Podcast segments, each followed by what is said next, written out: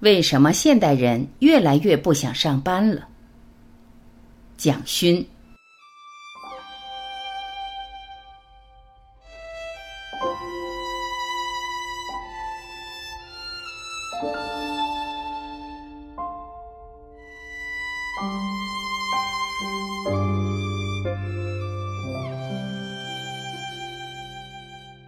一，不为五斗米折腰的陶渊明。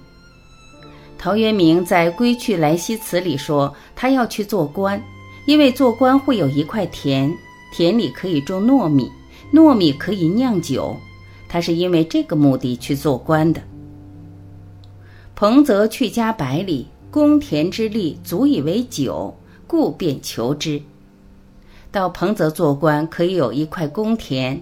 收获的粮食足够酿酒，他为了酒，觉得可以去做这个官。极少日，倦然有归于之情。后来他就想退隐了。激动虽切，为己交病，常从人事皆口腹自缢。于是怅然慷慨，深愧平生之志，犹望一人，当脸上消逝。这里全部是在讲他想辞职的心理过程，心里面还有一个向往，想恢复最天然纯真的本性，而不是为了五斗米就在这里很痛苦的服劳役。归去来兮，田园将芜湖不归，是说田园快荒芜了，怎么还不回家？我常常觉得这是文人的美化，大家不要以为他回家就是去种田了。他绝对不种田，因为他不会种，顶多是雇人来种。我很多朋友常说，在台北做事有多不开心，要到台中去养猪。我说，你就是到了那里，也不是自己养猪，这只是文人理想化的世界。既自以心为形役，又讲到形与形。陶渊明要把心解放出来，我们的精神渴望自由。可是我们的肉体却在奴役心灵。当你每天穿着正装，讲一些不想讲的话，开那些不想开的会的时候，就是心为形役。我想《归去来兮辞》在今天仍有意义。在任何社会、任何时代，都会有心灵被捆绑的时候。怎样去追寻自己心灵的自由，恐怕不只是个归隐的问题。惜惆怅而独悲。为什么总是不开心？勿以往之不见，过去的就过去了。知来者之可追，至少以后不要再过这样不快乐的日子，还可以辞职，放弃这些东西。时迷途其未远，又用到“迷”这个字。生命里有一种迷惘，但其实还没有迷失太久，回头还来得及。二。让心灵回归自然。下面一段回到家里的描述是我最喜欢的。乃瞻恒宇，在心在奔。这里表达的是看到自己的家的那种快乐。三径旧荒，松菊犹存。院中的小路荒芜了，可是松树、菊花还长得不错。携幼入室，有酒盈樽。拉着小孩子的手进到房中。酒已经倒好了，饮壶觞以自酌，免停柯以遗言。他开始倒酒自饮，在房间里看到庭院中的树木长得非常好，感到很开心。那是属于陶渊明的真正喜悦。这个家不是形式上的家，而是心灵的家。以南窗以寄傲，靠近南边的那扇窗，寄托傲然的心情。沈荣溪之易安，这不大的地方更能让人心安。倪瓒画过一幅《荣溪斋图》，房子不必很大，可以容纳人盘膝坐在里面就够了。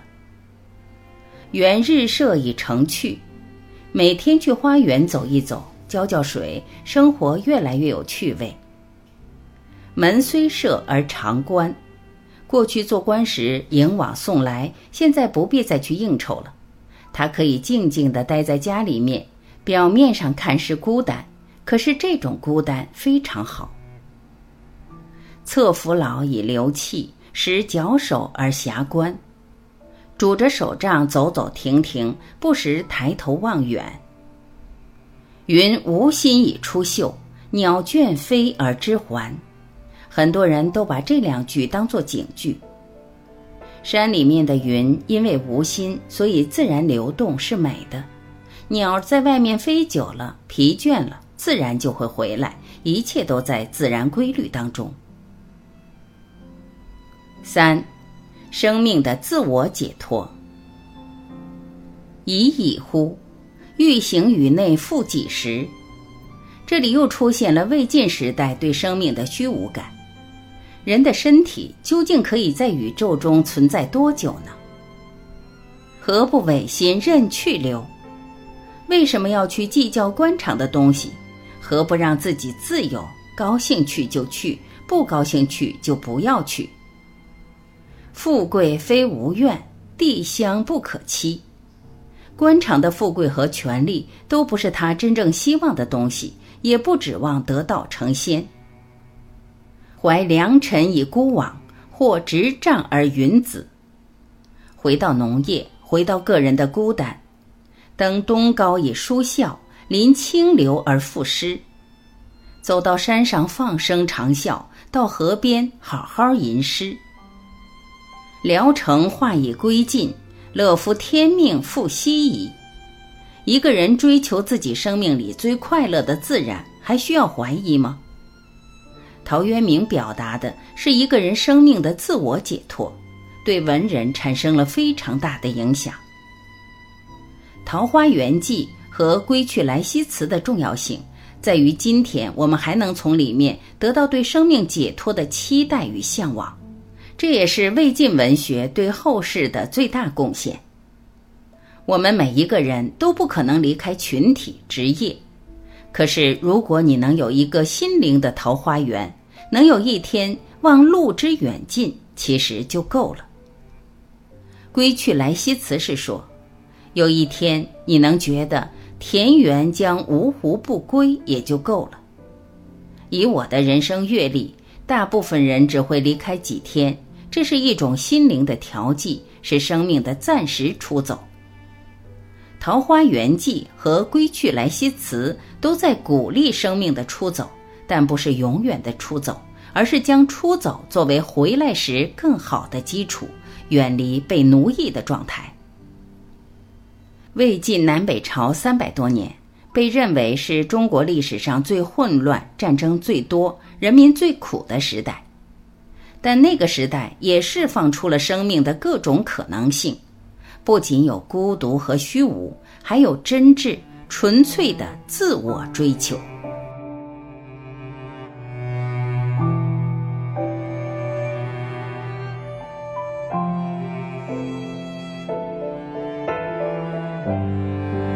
感谢聆听，我是婉琪，今天我们就到这里，明天再会。